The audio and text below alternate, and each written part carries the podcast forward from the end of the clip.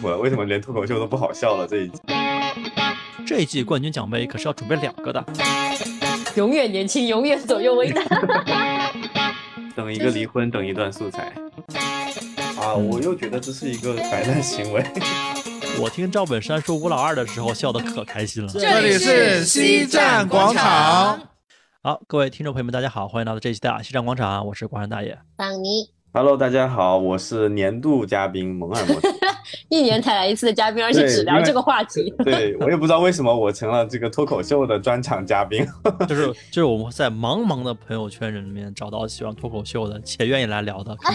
没有，说明我们三个只只有我们三个喜剧 sense 是一致的。哎，有可能，嗯，幽默的内核嘛，就是各种各样的人生的百态嘛。嗯，我觉得我我是愿意看这种东西。哦，所以是你过得太快乐了，看点人人间疾苦。对呀，和我们上一期说的这个这个风格完全不同，一下就拔高了很多。又让他装到。看完觉得太更苦了，人间更苦了。为什么连脱口秀都不好笑了？这一季好笑啊！是你不快乐了吗？是你难以快难以取悦了？有没有想过这个问题？反正上次我们聊了这个前八，或者是前八加其他一些周边的话题吧。那今天我们说看一些，哎，同样是很有这个话题度，但是可能没有走到最后的选手。嗯，我就先说你喜欢的豆豆好了，我就特别不喜欢他。嗯，那你那反方观点是？哎，我觉得好 反方一辩，我觉得好油腻啊！他好像就给人感觉他好像在特意要做一个。很高级的表演形式，但是为什么每次我都觉得他好油腻啊？越来越油腻。我觉得就是他，他长得太有少年感了，其实很吃亏的。你喜欢他吗？呃，中立吧，中立吧。我是真的对他我没有什么太大感觉，只是他前面呃，可能几年前的那那几期的表演里面，他就是呃很夸张嘛，对吧？他是以表现力对，喜欢表演，喜欢模仿声音，喜欢用道具，喜欢夹英文。我觉得这个其实还看着舒服点。这个一季我就感觉他的他在告诉观众哦，你们不要沉迷于我的表演，其实我的文本也很厉害。他越这样刻意，我就越觉得别扭。对我我是我是不太喜欢。嗯，我我觉得豆豆还不错的点，并不拘泥于他的表不表演，而我是觉得他是一个很聪明的人。就是你想前几季有王冕这种音乐脱口秀的形式，又有文本很强的选手，那又有那种无论是外形非常讨喜的选手，就是每个人都有一个点。我觉得豆豆会在整个的人设方面会有一点迷茫。我我我是这当然是我个人的一些想觉觉得啊，我是这么觉得。他他会在人设方面有一些迷茫的情况下，他去找了一个表演型脱口秀的一个定位。然后他的表演其实也非常的西式化，就是可能一一开始的时候是是有一些别人的模仿痕迹的，去模仿一些风格，然后包括一些中英文夹杂，包括他一些吐槽的点，还有一些的口技的这个方面。然后后续，嗯，他这个风格确实受到了一些肯定，也确实只有他一个人在做，足够西式化的一些脱口秀的表演，他也是找到一个点。我觉得他非常的聪明啊，为当然，就感觉他聪明写在脸上了。啊，对对对，他就是一个聪明写在脸上的人，就是像你们这样的观众，你们觉得不 OK 也是一部分，但是也有观众是觉得是 OK 的，那他取悦的其实是绝大部分的观众，大数型的观众，而我其实，呃，对他的呃表演或者文本，我其实。呃，印象上来说啊，除了那个男生那个算你厉害那个我印象比较深以外，其他的我都还好。但我觉得他很聪明，就光聪明这一点，我觉得他就是值得 respect，就是他他可以在很快的时候就找准自己缺什么，并且确认确认一个定位。呃，我特别认同刚刚说的，就是他他的一些西式化的表演啊，那个风格，嗯，我我倒是很喜欢他那个那个样子，因为。在中文脱口秀里面，就因为中中文，我觉得哈，可能比起英文来，它更博大精深，更多梗可以玩，可以玩很多番，可以引用各种历史典故，是吧？这种它的表演的层次是呃很很很多层的，你可以把它组织的很复杂。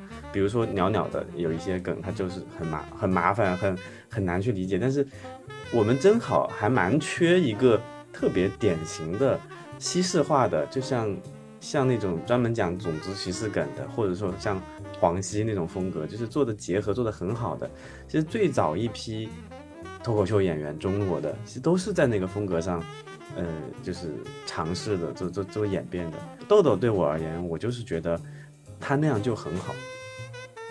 我是觉得他第一季第一期的那个节目，就是模仿《动物世界》里边的一些动物的时候，还挺那个精彩的，还挺不一样的。但是到后面越到后面，就尤其到了这一年，我觉得哎呀，这哥们儿也太油腻了。一个是他可能比较忙，但有些梗我还蛮喜欢的，比如说他女朋友要看日出，然后是五点二十一分日出，然后他女朋友定的闹钟是五点十九分，所以这个人很激进。我觉得其实有些梗我还是蛮喜欢的，我至少我觉得他是一个呃聪明人，这这就就是注定了他去就算去做别的行业，他也会是一个还蛮优秀、蛮蛮就是豆豆是努力加上很聪明，这种人就是注定他在换换一个行业，他依然可以很棒。就是你说的那个五点十九那个，我当时就没 get 到。我觉得是完全是靠他最后吼出来的。就说五点二十看日出，他闹钟定五点十九，五点十九，他就问五点十九怎么了？下床就拉开窗帘不就看了吗？啊，不是啊，就是眼睛睁不开呀。那个不是啊，你怎么会 get 到？我就觉得这个人真的很激进，因为正常人来说就会提前这样拉的，这就算再不满，也不会只有两分钟这件事就这么不满吧？就我的概念是五点十九起床，拉开窗帘，五点二十看完，拉上窗帘回上继续睡。那所以你就不懂啊？这你人家是跟女朋友一起看日出这件事情，你就不懂啊？那女生要的当然不只是就是拉完就继续睡这件事情啊。可能大爷睡眠不是很好，醒得快。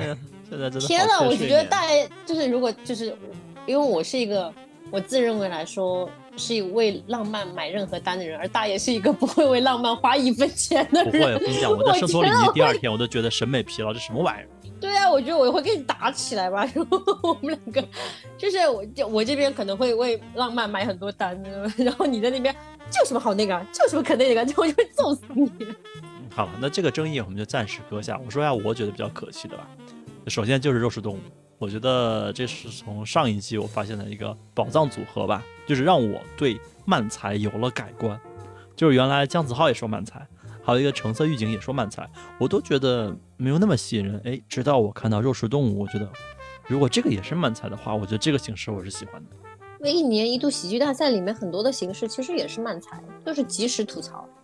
对对，那个等一下我正好也要说的，就是到了这一季，我觉得肉食动物的梗。也很好笑，但是你就回头一想吧，你觉得他们这些这个形式内容好像就很好复制，你就拿出那些经典，把它解构一下，好像都能去组成一个五分钟的内容，都没问题。我是觉得这季他们都都是都是老段子，就是没有为了这个节目现传什么段子的那种感觉，就是一个是因为他们可能有巡演，本来就有大量的储备，然后为了这个命题，他经常跑题啊。肉食动物是我见过跑题最严重的一组。哦，这这这也是后面我要说的，因为因为我看的纯享版嘛，所以我其实不太清楚那个赛制是怎么回事儿，就是有什么命题我其实不太清楚的。嗯，对，然后就是就是跑题很严重啊，呃，但是我倒，哎，我我不会抠这种细节，我只是单纯的看这个东西本身的话，有一点点疲劳吧，应该这么说。嗯，就是会拿我会拿它去对比另外一个我喜欢的漫才组合，就是一年一度里面的土豆吕岩。嗯，我觉得他们的对，我觉得他们的 形式就很多变，就可能是随着主题，他们的各种出梗的方式方向都会有变化。但是肉食动物就感觉，呃，虽然它每次都能让你预期违背到，就或者每一个梗它其实都是预期违背，但是你回过头来想呢，你觉得这样的梗，就我的感觉是，我也能写得出来。无非就是说，也许肉食动物它有经验，它有天赋，它可能一两一两次、三五次它就能出能写到写出这样的梗。我可能要在台下试，可能十次二十次，我才知道哪个梗是适合这个段子。但是你要想一下，你写出来，你也只是编剧，人家还是有表演加成的。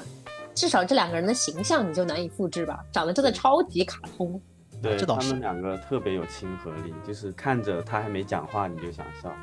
对，那个晃晃真的长得真的很像他们上次谁说像那个童话里面的国王，真的很像那种胖胖的坐在那个高高的椅子上面呵呵呵呵那种国王。超级卡通，然后那个大木的表演，包括他的声音、什么动作，都都挺卡通的。就感觉大木就是真的很少笑，就是就是一个很严肃的搞笑者那种感感觉，就很很，就是所以其实一样的文本也是要靠不同人表演的。但确实，我觉得这一季我对他们的段子有一点点疲劳，因为从各方面来说都没有什么创新感觉。嗯，最后一次他们淘汰那次表演，我就觉得就好像一分多钟、两分钟就演完了，没哦，好快，不知道发生了什么，就是感觉他在。在摆烂，我就是在摆烂。我觉得王建国也在摆烂啊。就就好像就是就算了，就到这儿吧，就是就是潦草。对呀，行行行，不行拉倒，赶紧下下下下。但是人家上上来上手的时候，话题起的可是很高的，就说这一季冠军奖杯可是要准备两个的。嗯，对对。你啊，你也太不懂综艺了吧？那那 每个人都是这样的啊。演演员心想，我们没有这么高调啊。那你不可能就是上去说。我觉得我能走到前三就不错了。他们在抢这个人设，这个人设已经被鸟鸟抢了之后，大家就不能走谦虚的人设了。所以，嗯，这一期我印象最深的是他们那个，就就就是被绑架的那个段子，就是苏东坡出现那个段子。对，那那那个那个出梗还是很密的，基本上每一次吐槽都是出都出了梗。但后后来被淘汰那个确实该他们淘汰，武松打虎，对吧？嗯。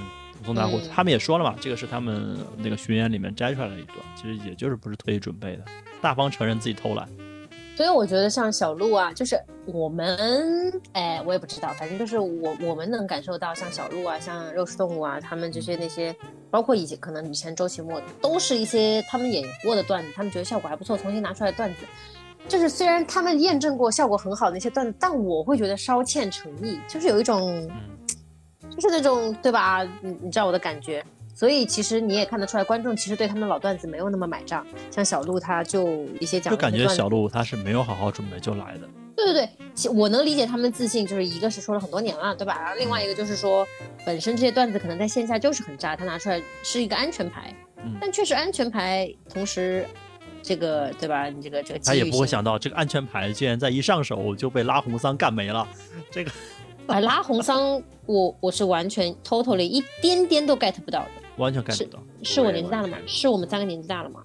有可能，不排除这种可能。但是是这个这个女孩，我之前在 B 站上有看过她的一些东西的，她就是很率真、很自我。但是你是说，你这是一个正儿八经的，是吧？通过脱口秀形式来竞演的一个舞台，你再去。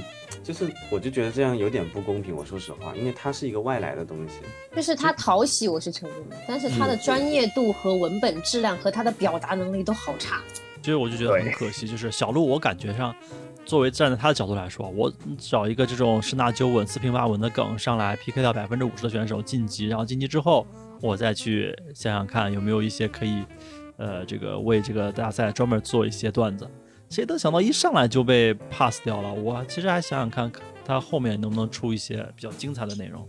你只能说，这个这个社会上江湖上从来都是被出其不意的牌所打败的。年轻人，你看看哪个武侠不是一开始主角都是名不见经传，然后把这些人打倒在地，然后在江湖上名声大起。对，大家都开始觉得没有人会站起来挑战小鹿的，结果拉红说：“我来。”我来，对啊，他他拉红桑，每个人都站。其实，嗯，其实，呃，我就会觉得，其实很好笑的一点在于，这个社会的多变性从来都，从来都没有完全倚仗于实力、名气、资历这件事情。但这个事情确实给很多阴谋论打脸。很多阴谋论说，那你看中差的广告都是小鹿做的，后面肯定要给他复活，复活之后走到最后跟周奇墨一样，结果哎，果然就没有走下去。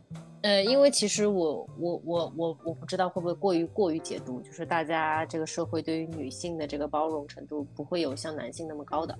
如果小鹿像周奇墨一样反复反复被复活，大家一定会更多的进行一些解读，这是我的个人感觉。我很同意你说的，而且小鹿她的脱口秀有点像有一个另外一个女脱口秀演员叫拉娜 Lara，Nora 哦哦 Nora 是对，就是上海的那个对说英文那个。对对对，她他们俩就在我的这个视角里会有一点接近，就是属于那种强势型或者带一点凡尔赛风格的那种讲述方式啊，其实真的很不讨男性观众的喜欢。小鹿他在每个段子的前半程我都很难代入。然后到他后半程有很硬的梗的时候，我才会觉得有趣。但是我就很奇怪，小鹿这个演员我很早就开始关注，因为他原来也是单立人的演员嘛，所以单立人我一直有关注。我就不知道为什么在这个舞台上就表现出来的那个感觉就是很不兼容，就形式上、技巧上都感觉挺完整的、挺完美的，但就是感觉不兼容。形式的问题。我觉得其实他的表演形式并不是适合所有的观众，或者是他的表演形式和他的文本不不适合一个短表演，他可能适合一个长线表演，可能他是一个对一个专场或者一个三十分钟、二十分钟的一个长长续的，然后有高潮有低落。而但是他这个，比如说高潮和和和前面的平铺，也没有办法说单独只把高潮拔出来给你讲，嗯，所以导致他他可能需要一个蓄力的过程，他并并不是那种瞬间的那种爆发，像徐志胜那种，他哪怕看嗓门嗓门大都能吸引你的注意力，但是那种小鹿这种，可能他需要一个长线的一个。徐志胜上来说，这一期我讲一下我的感情故事，下面已经开始鼓掌了。对呀，就是他们那天说什么来着？那个大张伟啪就给按灯了，我都忘了。就是就是就是不讲道理，对，所以就是，就是我觉得像这种演员都比较吃亏，但是我并不觉得得失或者名次在这个节目里面对他有那么重要，他们要的就是曝光度啊，对，有话题性就好，名次不是最重要的，嗯，有话题性就好。但是他就是离开的太早了，哎，说另一个吧，另一个我比较遗憾的就是孟川，孟川这一季的文本，其实我返回去听了他之前，其实我觉得我并不觉得文本比以前高高了很多，但是我觉得他的表演。或者是他，他的气场比以前好了很多。他以前是一个感觉就是只是把自己文本念完的人，嗯，然后他现在是一个有节奏感的表演者，我觉得这是他的变化。我说我是觉得孟川是我特别欣赏那一类那种理智型的表演者，就包括跟鸟鸟他们俩都很像。就是他讲的故事逻辑都很密，就是一定是，呃，情理之内，情理之中，然后给你意料之外的那种幽默，我是很喜欢这种形式的。嗯，就平铺直叙，不会很咋呼的那种，然后不会喊啊，不会带带情绪的那种。嗯，但是可能他的那种低沉又不像袅袅一样，他有一个完全独立和平稳的低沉，就是完全树立了一套风格，所以他就卡在那儿。所以之前我觉得他的表演性。差差的点并不在于他的文本，而在于他没有办法快速吸引观众的注意力。其实鸟鸟也有人拿他的外形来说了，其实孟川也蛮帅的。嗯，孟川长得很很很幼态，叫什么少年感？哎，很很很也是也是少年显年轻。对对对对对，嗯。然后他他很像那种。你中学时代班上很聪明的那个男，对他很像那种班长，他很像那种就是班长，就是你说他是班草，肯定也答不上，但是他就是很清秀的那种学霸，然后是那种班长那种类型，对对对，很典型。对，就是一定会有女生喜欢成绩好的男孩子，然后他就是那种类型。但你喜欢他，绝对不是因为他长得帅，而是因为他成绩好，就卡在那种卡在中间那种，就是帅又不够帅的那种感觉。哎，他就是山东人，对吧？对啊。是。那他在，反正我感觉他在青岛讲这个段子现场，就是天生有主场优势的。但是我也很遗憾，他他淘汰的还是比较早，其实是分组的问题吧。他的对手比较强，我觉得。也有可能是跟鸟鸟的类型撞了。他其实这次的输出不是特别稳定，就时高时低。我觉得他很节目选拔还是要考虑演员表演的多样性。如果大家都是很沉稳的文本型，又有一点闷。这，这个也是。但是他其实也不在乎了，他现在也算是个小领导了嘛。他要出书，他他他出的什么书来的？他还出书啊？这我不知道哎。哎。那个他们后续有脱口秀大会五之后，他们还要出一个纪录片呢，叫《见笑》，脱口秀演员的纪录片叫《见笑》。见笑是那个那个刘老师他说的，你们领校园应该改名叫见笑啊，这个好高级哦，那个 真那次真的是好高级，就是文化人来了，确实不一样。哎，可是我又会觉得有一点。就是很像阅读理解，这里作者表达了什么，用了什么样的叙述手法？人家就是一个从出题员的角度来来给你做解释的呀。你说是阅读理解也不奇怪。我不想听他炫技。我我觉得他是故意的，他就是觉得啊，我反正来了，你要我幽默点评我也做不到，然后黑色幽默讲文本，对他就是讲了一些很看似枯燥乏味的东西呢，但是你又不能说。没有道理，他讲的 关键是他又讲的很很有道理。就就刘震云那句话，最可怕的就是你不知道他哪一句是真诚的，哪一句是在讽刺你。他这个脸都是一样表情。我不知道他是不是在讽刺，你知道吗？啊，他这里说的是挺好的，但你是夸呀还是讽刺啊？我就很迷惑你知道吗。这是最可怕的一点，太可怕了。那其实我们可以再聊聊聊一下杨笠这一季。对，肯定要说说他，反正。先说他那个段子吧，他说父亲葬礼那个段子也是让我多少有点不适啊。就是刚才你你给你给我们嘉宾要讲解一下，就是我们两个有讨论过，就是对于残障人士也好，对于这种你是不是会觉得有一点情感压制你，或者道德压制你？对，就感觉你好像受了若干年的这种道德文化教育之后，你觉得这些内容是不可以发酵的。呃，我我我的观点是我们因为都是受中华文化、东方文化的熏陶太久，那你你如果去看一下外国那些脱口秀，有一个有一个印度裔的美国人叫叫什么 Russells，他他就是直接，呃，印度人不都叫 Rajesh 吗？不是 Rajesh，Russells，他就是直接呃当着所有种族的面种族歧视，而且他就是指着观众，他指着一个白人就说。白人怎么样？指责黑人就说黑人怎么样？指责印度裔就说这印度怎么样？如果你要是拿着一星半点的道德思想去听他的脱口秀的话，你会浑身难受死。但是如果你真的完全不管的话呢，他真的带来的快乐是还是蛮多的。所以我觉得这个就是反求诸己吧，大家自己不要太太认真、太代入了，就还好。有没有可能他说黑人那段就是白人在笑，说白人那段其实就是黑人在笑？喜剧的内核从来就是不，大家就是说是悲剧也好，或者是大家是把自己的伤痛挖出来给你看也好，那其实小佳挖的其实就是自己的肢体，或者是自己的就是就是不完整性。那其实别人也一样啊。那那徐志胜跟你说，呃，比如说何老师跟你跟你说他没有女朋友，他一直拿出来挖苦这件事情，或者是徐志胜一直说自己丑的事情，你就说你就觉得很 OK，你就觉得没有不是，那一样。其实大家只是说自己拿出来的那些点不一样而已。我并不觉得小佳的。小佳的表演有让我任何的不适，我甚至也觉得非常好笑。我觉得这是不同的向度吧，就是美丑和残障，它首先在程度上肯定是不一样的。另外呢，即便是程度一样的很多缺陷，它在我们的这个观念里面，它的方向也是不一样的。你就比如说美丑和坏和这种呃不不照顾不孝顺老人什么的。就是他都不是不是一个向度的，所以在你的观念里面，比如说面对死亡的时候，我们就必然搭配的是悲痛；那面对残障的时候，我们必然搭配的是同情吗？呃，死亡不一定是悲痛，但是残障的话肯定是同情。为什么你你是基于什么点？我就我比较好奇的是，你基于什么点去同情人家？是这样的，就是我也想过，为什么小佳出来说自己这个。拿自己残障开玩笑，我就觉得，哎呀，好像笑不出来，甚至我都不想继续看他的表演。但是往回倒个十年，我听赵本山说吴老二的时候，笑得可开心了。老铁川，你就 OK 了，是吧？对，我不知道是因为是他说的是别人一个不在场的没有具象的人，但大家可以在背后笑他。那这个人现场就剖析自己是一个残障人士，怎么怎么样，我就觉得无法接受。我觉得也有可能是这个原因。呃，放在同一个向度里面去讨论吧，就是那黑灯呢，对吧？他也是。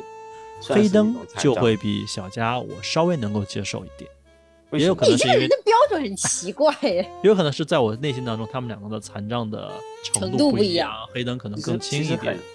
很没有啊，黑灯就是你看不见，其实很很难受的这个事情。小佳他就是我们基于像脑瘫的病人，他只是在他的表达或者肢体上会有一些不协调，他的脑子是完全 OK 的。怎么说呢？这可能就是我一个主观上的一个一个障碍。而且我最最不喜欢的就是你凭什么代表我来表达我想表达的事情呢？就是首先我我本人来说，我已经战胜这个困难了，我并不觉得它是一个障碍，甚至我在某种程度上享受到了它的 benefit。就是我作为那我我们非常客观的说，你作为残疾人，社会还是为你会提供一些便利，当然会有不利的一面，但你也不可否认的是，它会。让你提供一些 benefit，你是能享受到的。在这样的情况下，包括我本人也已经跨越了这个心理障碍的情况下，你却要代替别，就是我来同情我这件事情，会让我觉得非常的难受。就是他，我我我会站在表，就是上，就是残障者的角度来说，我觉得你真的是没有必要的同情，是是有一点圣母心的行为。嗯，是是有点圣母心，甚至有点鸡贼，就是。就所以说嘛，人家说吴老吴老二的时候，其实我会笑的，不是一个内心真正这个和表象上一致的，这个我需要反省一下。我现在就充会员，然后就回去看一下小佳的表演。对，我觉得你可以看一下赵本山。我甚至大家都去评价，就是这个节目，因为最后小佳念了赞助商而显得非常的有人情味。哎，那一段我看了。那一段我对对对，就是我会觉得，而且说他们说在微博上去讨论，说是导演组一个一个去跟这个赞助商去去去沟通的这件事情。对对对。对，但其实你有没有想过，呃，这是一个 win win，可能是三方 win 的一个行为。我觉得这是很好的开始。就是首先小佳他完成了自己想要达到的事情，那其次就是说，就这个节目来说，李诞也好，他整个节目组的人设也好，他有一个升华很多。是的，其次在赞助商方面，他们以一个。这样的行为提高了话题度，一个宽容的姿态，让大家觉得对他们是有温度，他们的对对对形象是 OK 的，然后是整个这件事情本身曝光度也高了。是的，所以其实你说这个它不是所谓的残障带来的这个，我们说的不好听，但它确实是残障带来的一个。它是整个的铺垫吧，包括小佳的这这个文本，他的经历，前前期他的表演的铺垫，到最后有一个最终的爆发，大家是一个 win win win 的状态。哎，其实没有什么，所以其实没有什么非要说可不可怜，还是那段念广告我都看了，我觉得还挺温暖的。我甚至觉得小佳念的非常的清楚，我并不觉得有任何的啊，我已经跳脱了他是残障人士这样。你说我甚至会觉得小佳不看字幕我能听懂，但是毛豆不看字幕我可能会听不懂。你是地域歧视。因为经过两年的铺垫，或者说观众对小佳的熟悉嘛，确实，包括我，包括刚刚波老师讲的，都是已经脱敏了，就是不会在意残障。就虽然我没有看小佳的表演，但是去年那一季，我会觉得小佳是有点给他友情分的，让他进。小佳这季非常好笑，但是这一季我我听到周边的评论是说他是实至名归。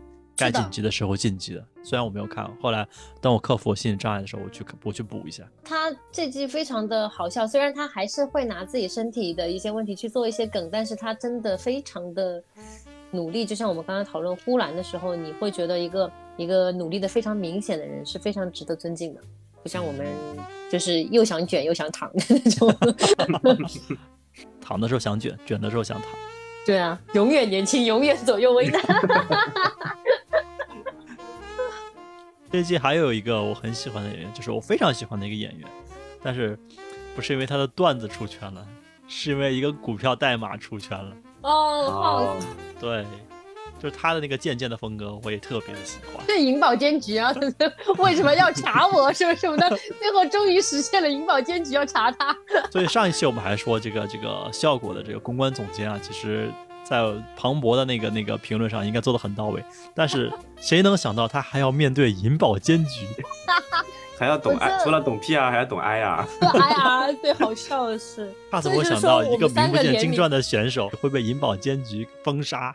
没有很好笑，就是说他挂出去的 PR 总监的价格好像是八万块吧，我们三个应聘一下这个岗位，评分八万块也是可以的。哎呀，太可怕，太可怕了。这个真的是不知道哪里会杀出来一个莫名其妙的问题。那最好笑，那天跟同事在那讨论，他们就之前说，哎，你去说脱口秀啊什么的。我说这样吧，我先去应聘那个岗位，就是如果脱口秀说得好就做演员，脱口秀说的不好就去做 PR，就去风控演员，就是帮帮演员处理擦屁股的事情。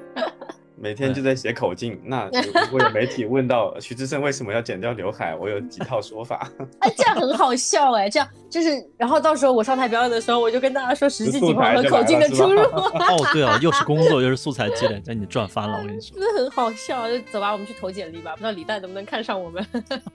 据说他那次说完之后，隔周周一的那那只股票涨了好多。对。不过好在他本人没有持有，不然这个银保监局要查他。那 这个真的是说不清楚啊！我一个做公司法的朋友就说，他看了这个这一期节目的时候，他觉得当时那个代码就应该说一个假的，他去说真的可能就会有问题。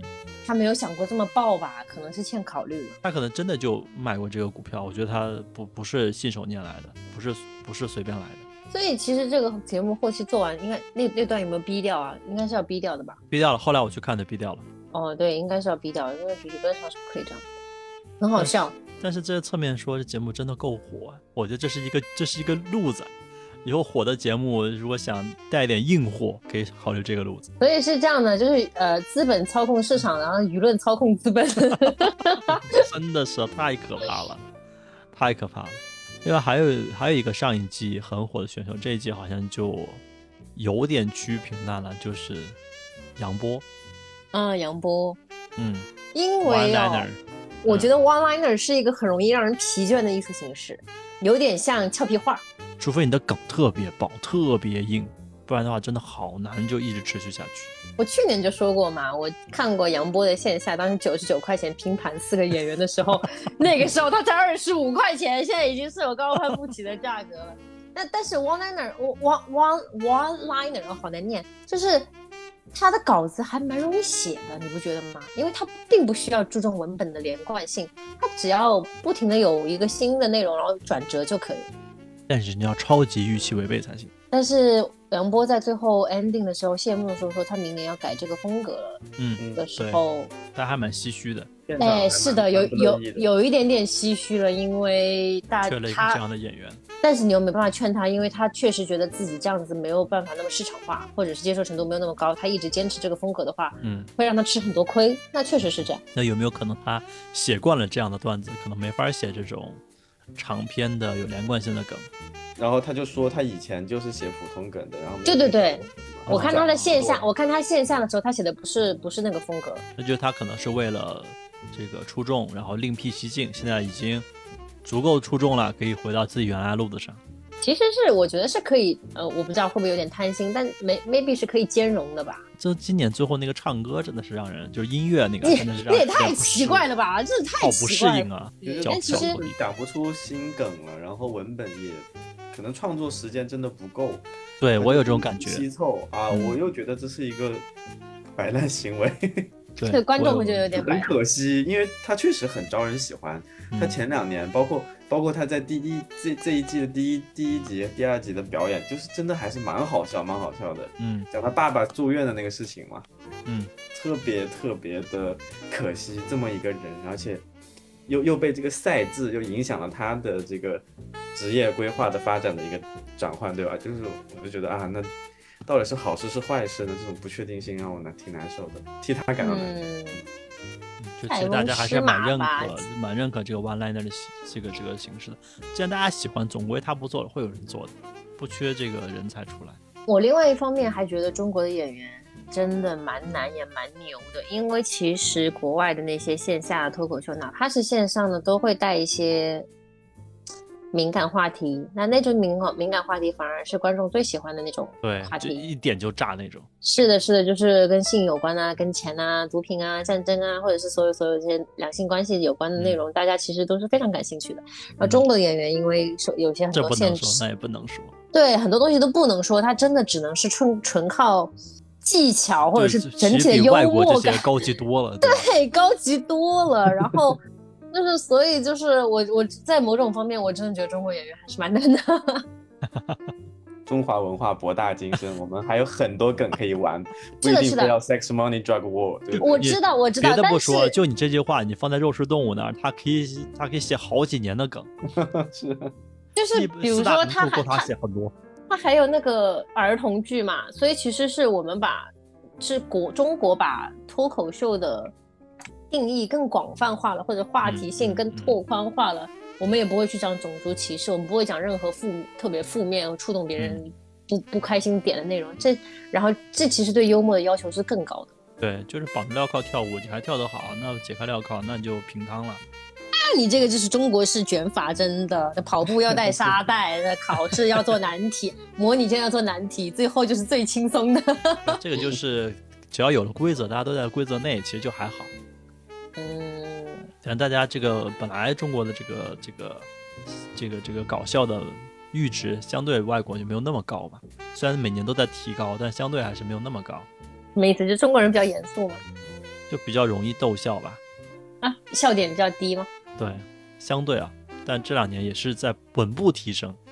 哦，过去我们看一个黄宏的小品，就全家人前仰后合，对吧？现在其实真的没有人再去笑那些东西。其实你都不用翻到那么早的春晚，我们去看第一季的脱口秀大会，你就看大王庞博的表演，你都会觉得，哎呀，那个时候的爆笑确实是不行，不好看，爆笑。确实是不行。你像今年，呃，三三大女选手思文、杨丽、袅袅就同台 PK，我会觉得她明显身上贴了标签，一点零、二点零、三点零，一点零的梗确实就是一点零。嗯，不，以前一点零的时候，我也不是特别喜欢斯文，我不知道。我觉得他们那一批演员，就是大部分就停留在一点零的，就是输出段子输出。嗯。然后就就像你看这一季的像 Rock，我觉得庞博啊就不行，不叫不出来。但有一些能杀出来，像庞博啊，或者他们包括王建国，他们是能够杀出来的。但大部分觉得就逐渐的就被淘汰掉了。Rock 确实是有一点疲软，疲软。包括那个演艺演乐，他们虽然说自己是打磨了很久，想要输出一个态度或观点，但是现场效果就是不行。演艺颜悦这季有一点，有一点，有一点高不成低不就。他们想表达特别鲜明的观点，又没有用特别喜闻乐见或者是大家能接受的语言表述，就是有一种难上加难的叠 buff。你还不如就是一个呃很难的很。对，图一头，你用很很很轻松的语言或者很肤浅的笑点去讲一个很深的观点，或者是用一些很很尖尖尖锐的语句去讲一个很浅的观点。但是你如果两个都选最难的，就很难。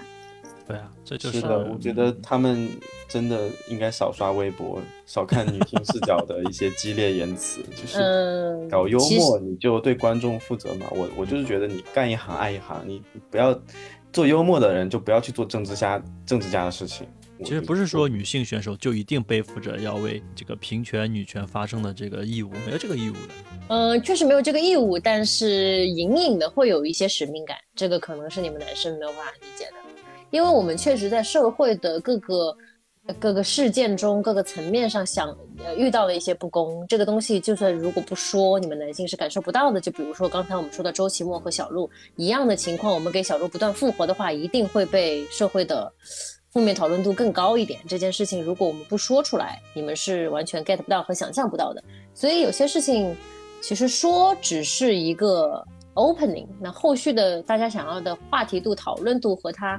持久的被关注度才是一个重点，所以我我我不会觉得他们讲这些话题有什么问题，或者打女权有什么问题。当然，这是我跟你们不同的点。我确实觉得很多男生不太喜欢女权的话题，我倒没有那么鲜明的要打女权，但我并不觉得打女权有错，因为。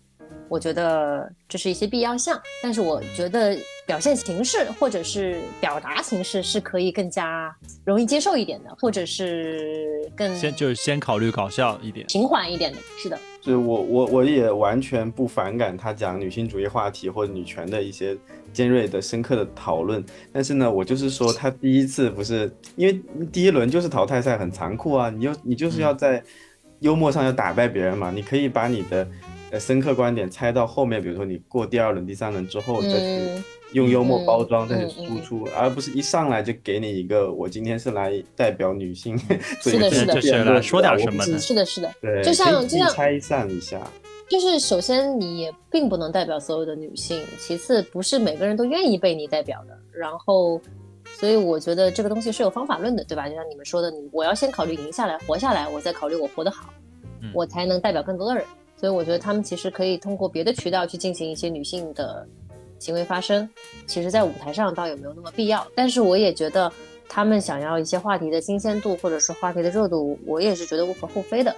只是我觉得演艺颜悦可能，可是演艺颜悦确实一直以来也不是走好笑路线的，他们就是走一些讨论性，或者是他们的默契程度，或者是怎么样的一个一个路线。就他们形式上会有不一样，但是。过去几个赛季他们的内容还是 OK 的，但今年就感觉确实不太 OK，再加上那个评委好像也没有怎么看懂。是的，而且就是讨论到评委这个 评委评委这个问题，今年的评委其实被大家骂的挺惨的，就是很难做领校园这件事情。评委肯定平时不刷微博，不探讨女性女性话题，他觉得看完一脸懵。大家觉得请来的什么周周迅什么那英，他根本就。就 get 不到人间疾苦，他们根本就不是话题的被 touch 到的那个那个群体，所以网上被骂的很惨嘛。对，开始我也过了吧？就是你怎么知道人家没有体会过呢？是吧？是的，是的，是的，我也是这么觉得。只是因为他们觉得，比如说我觉得好笑的地方，这个评委居然没有拍灯，那我也是觉得有点道德绑架了。只是说他们和观众有点太不一样了。对。就比如说一些地铁梗，那我确实，那那大家从惯性思维来说，那些演员肯定都不可能坐地铁啊，所以就是说一些地铁梗，他们肯定 get 不到啊，或者一些外卖梗啊、外送梗，什么办公室收到花的梗，他们都 get 不到。那我觉得这些都不是最重要的问题，最重要的问题就是因为他们的这种，呃，我不知道是不专业，还是因还是说太疏离，导致很多后面很优秀的演员就没机会了。就像那个，我又要说那个外卖小哥南瓜，嗯，包括赛制问题，小鹿就对啊，甚至小鹿那个梗，那那那那段表演，周迅说我忘记拍了，我的天，那这个。怎么 怎么算做做领校员呢？我觉得这段还别不如不剪出来。那人家付了钱来的，你你你你你为什么就忘记拍了呢？我倒是觉得，无论是谁晋升谁落败，大家都会有议议论和讨论度，从来没有一个人可以调调和众口说他晋升你一定是服气的，然后另外一个人落选你一定是不会觉得觉得他应该落选的。所以其实。我只能觉得他们是一个背锅的角色吧，对有一定容错度是吧？啊，对啊，他他比如说小鹿啊，你你比如说，呃，拉红桑打败了小鹿，那大家像我们这个年龄层可能觉得我们听不懂拉红桑，但拉红桑一样有这样的受众群体。如果说他被淘汰了，他一定一样也会被骂，可能会说你都没有当过楼长，你又没有经历过封闭，一样的。所以其实更多时候他们是一个有点背锅的角色。当然，确实是有一点脱离这个。所谓人间疾苦这个层面甚至有些技巧都听不懂，所以这个我觉得是大家最诟病的。对，我觉得这个是一个意外，或者说是一个呃倒霉事儿，就是就是这个赛制本身的第一轮的这种对吧，一一一分定生死的这种赛制，碰上了两个可能不那么能完全 get 到 梗的评委。然后这这就你的所有的事情就变得不可控了，就是超出观众预期，那就一定会挨骂嘛，对不对？其实周迅他在那个乐队的夏天当评委的时候就很正常啊，因为他懂音乐啊，他跟张亚东熟啊，他他平时会听乐队啊，包括他自己也出专辑啊，所以他在那个地方就很正常，一点问题都没有。我就是觉得这件事就是一个倒霉事儿，第五季第五季给人大家的感觉不好，就是因为可能有这些因素它交错在一起。呃，有一些负面的感受，大家就出来了。就就有网友说，是因为整个团队对于第五季不是那么有信心，所以上来请了两个咖位比较重的嘉宾领笑员，可能带一带热度。但你不要讲，这个目的还真的达到了，热度一下上来了。虽然不管是正面负 面是红嘛，但热度真的上来了。然后我就刚开始我跟大家也讨论过，就是说其实是观众更挑了，并不是节目不好看了，因为无论无论从这个。演员表演演员的成熟度、松弛度，还是说整个舞台舞美的包装，绝对是超越前几季的。这观众太挑剔了。是，而且我觉得脱口秀整个形式，或者说大会这个这一档综艺啊，已经很成熟、很成熟了，就像是后期的康熙一样。对，他都是很各个方面都已经很完美了。这个时候有李诞没李诞的，我觉得都没关系。李诞但是可以不用管。哎，很好笑的点在于，就是说前几季大家好不好都会骂李诞，那这季突然网上的声音都是说很体谅李诞的不容易，压在品牌方和演员和赛制中间的李诞非常的不容易，大家开始体恤李诞，很好笑。人设做的很好的一点，就是大家不觉得他是一个精明的商人，觉得他是一个做内容的制作人，被资本裹挟，逼不得已推到前台去赶鸭子上架，就做了这样的事儿。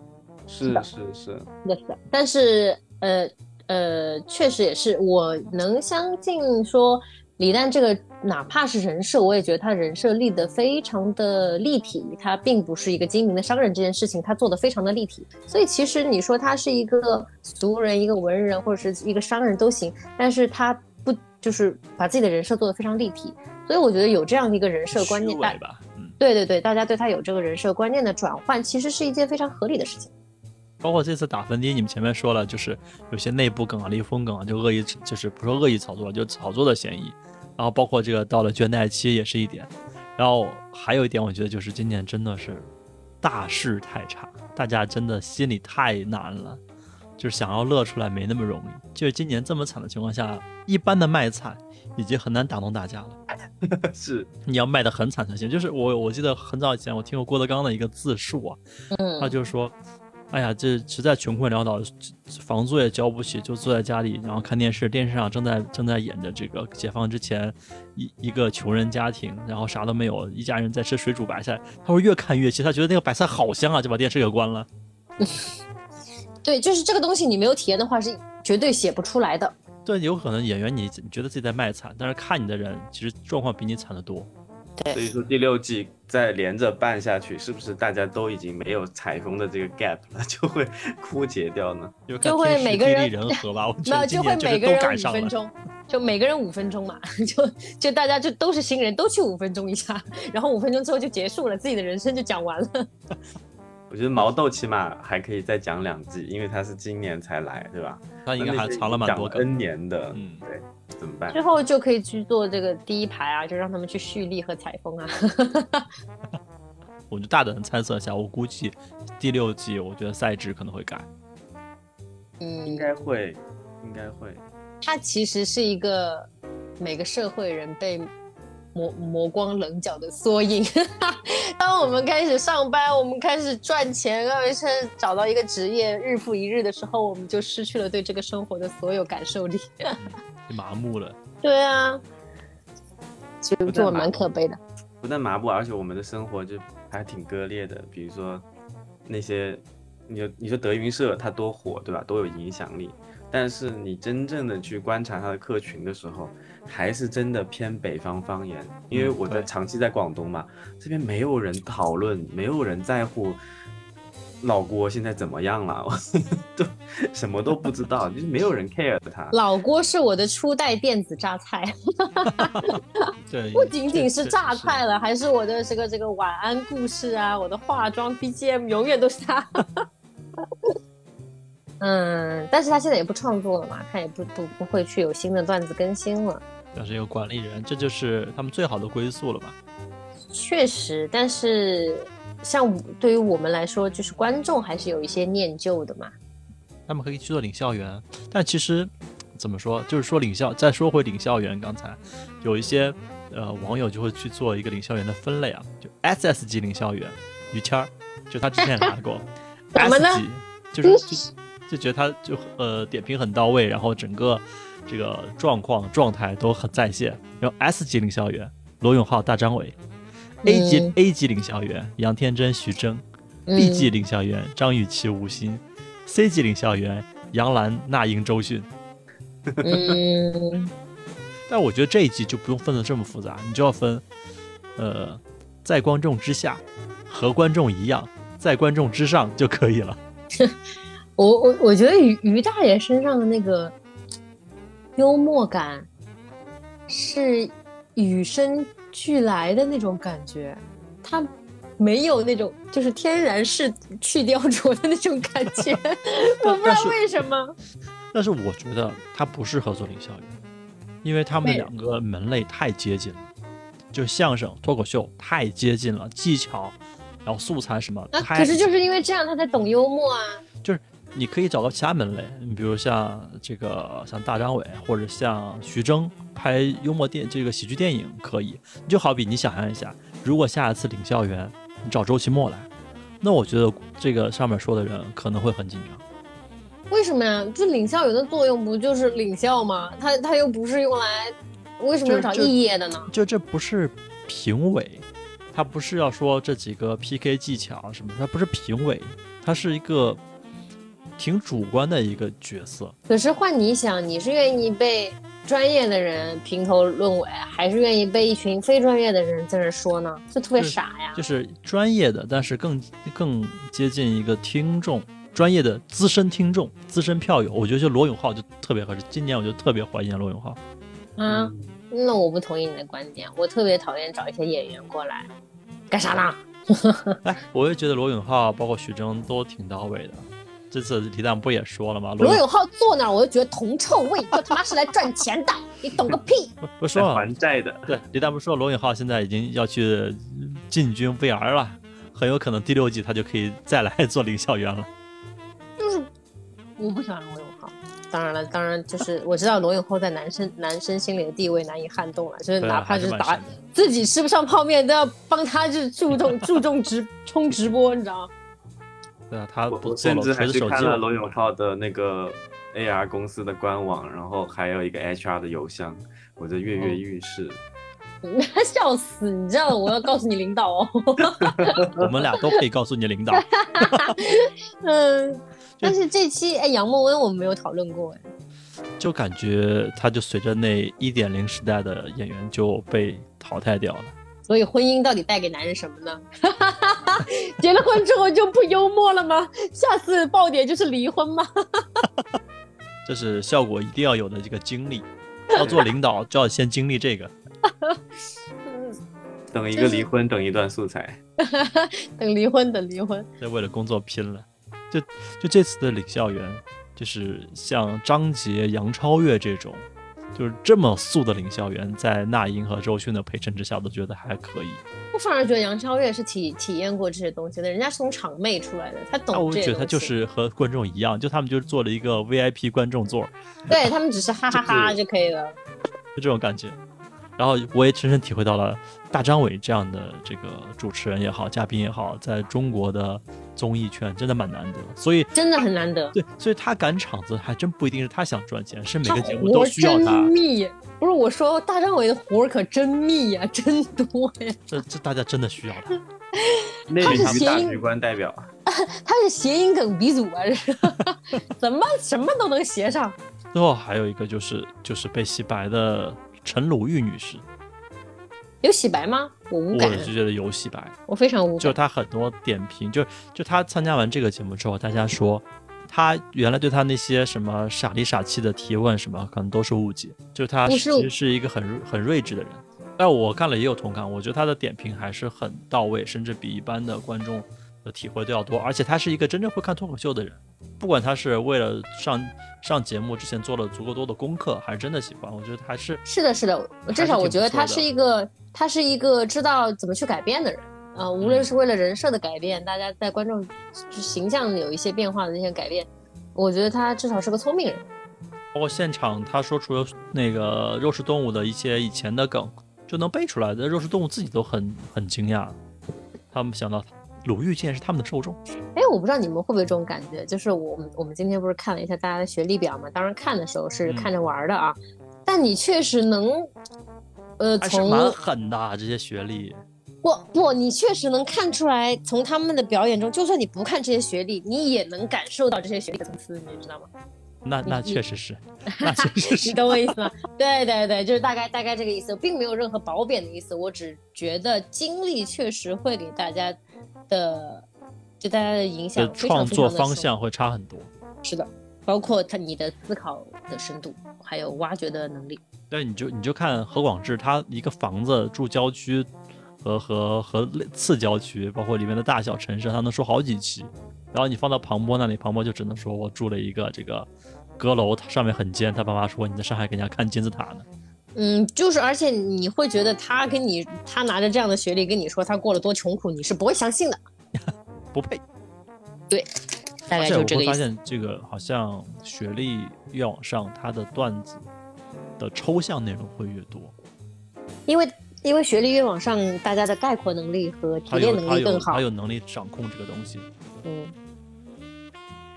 主纯属主观判断，这里并没有，并没有说大家这个这个学历能代表一切的意思啊。学历啥都不代表，啥不是，啥也不是。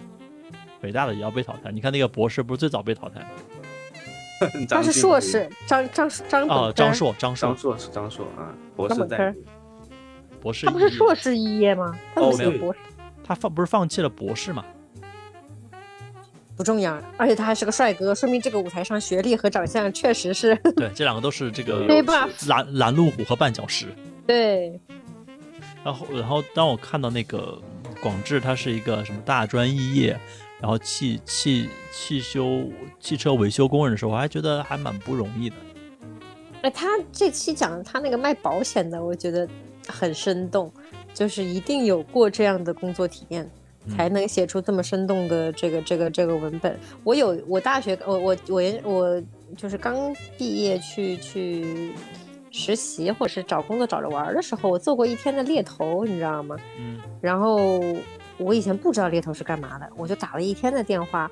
然后领导看我就是学历可能就是跟别的那个不太一样嘛，就给我还找了那种奢侈品店员的那种 猎头的那种工作，还不是找招一边的那个人。然后我就给每个人打电话，这个经历我觉得也挺好笑的。但如果你没有经历过，没有一天打那么多电话，你是完全不知道猎头每天在干什么。也是你以后的素材。反正早晚有一天你要去说脱口秀的。啊，是啊，是啊，就不做脱口秀也去做 PR。看李李总，李总，蛋总，看我，看我。呃，我想说，就是最后鸟鸟他在发言的时候有一个总结，我觉得还蛮到位。就整个第五季就像是一个情景喜剧，多过像是一个比赛，就是每个人都参与到这场秀里面去了，包括所有人，比如说讲到风控话题，对吧？讲到疫情，讲到这些事情，就是观众和台上演员的这些。呃，共鸣我觉得还是会比以前会强一些。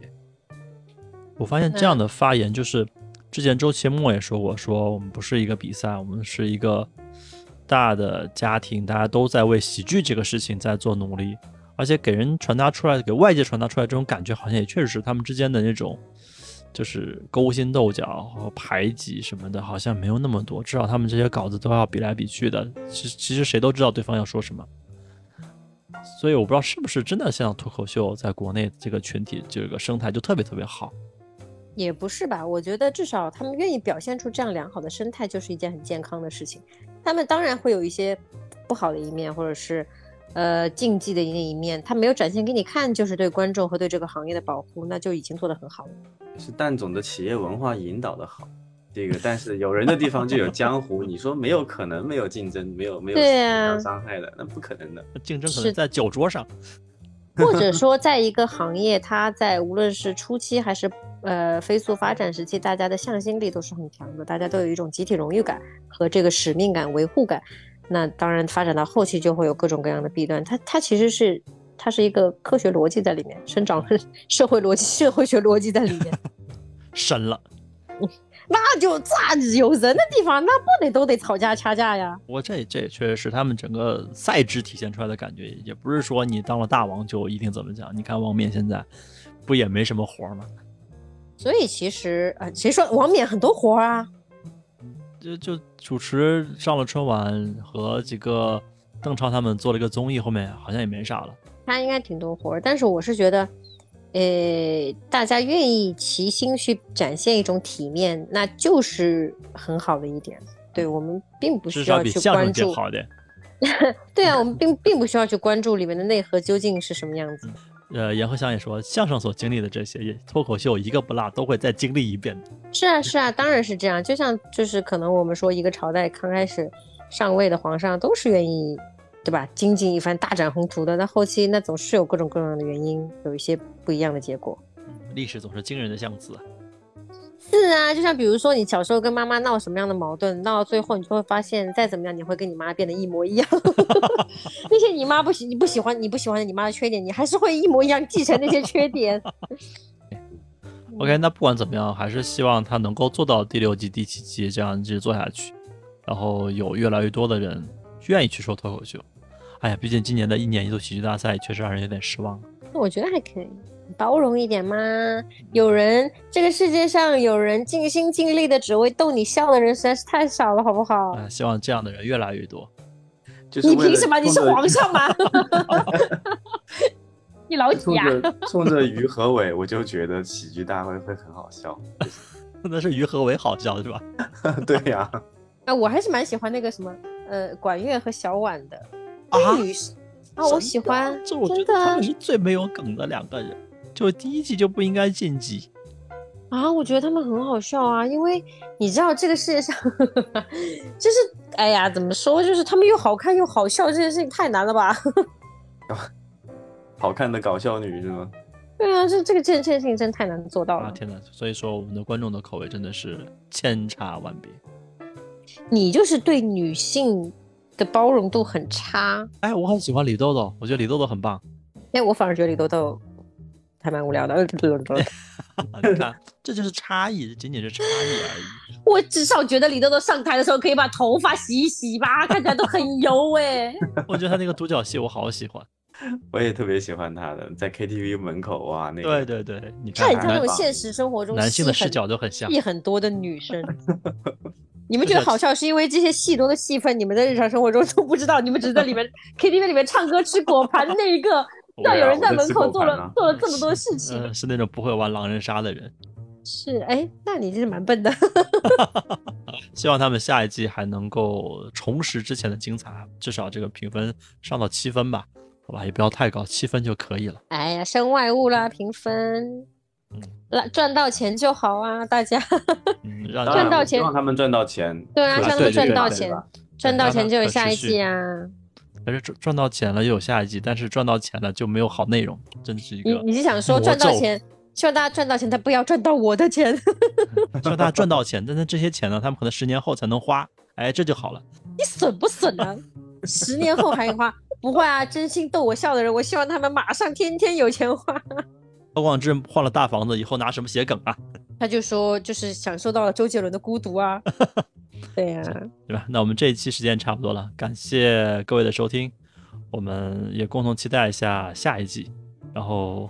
时间也差不多，我们正好可以去看世界杯开幕式。啊，好吧，那就拜拜。今天不看世界杯开幕式，下周你就和同事没有谈资，有没有？哦，我并不跟同事说话，怎么办啊？好，那先到这里，了赶紧去看世界杯开幕式吧。拜拜，谢谢大家，拜拜。我还会回来的，因为加油。你会，你会，你会，你会。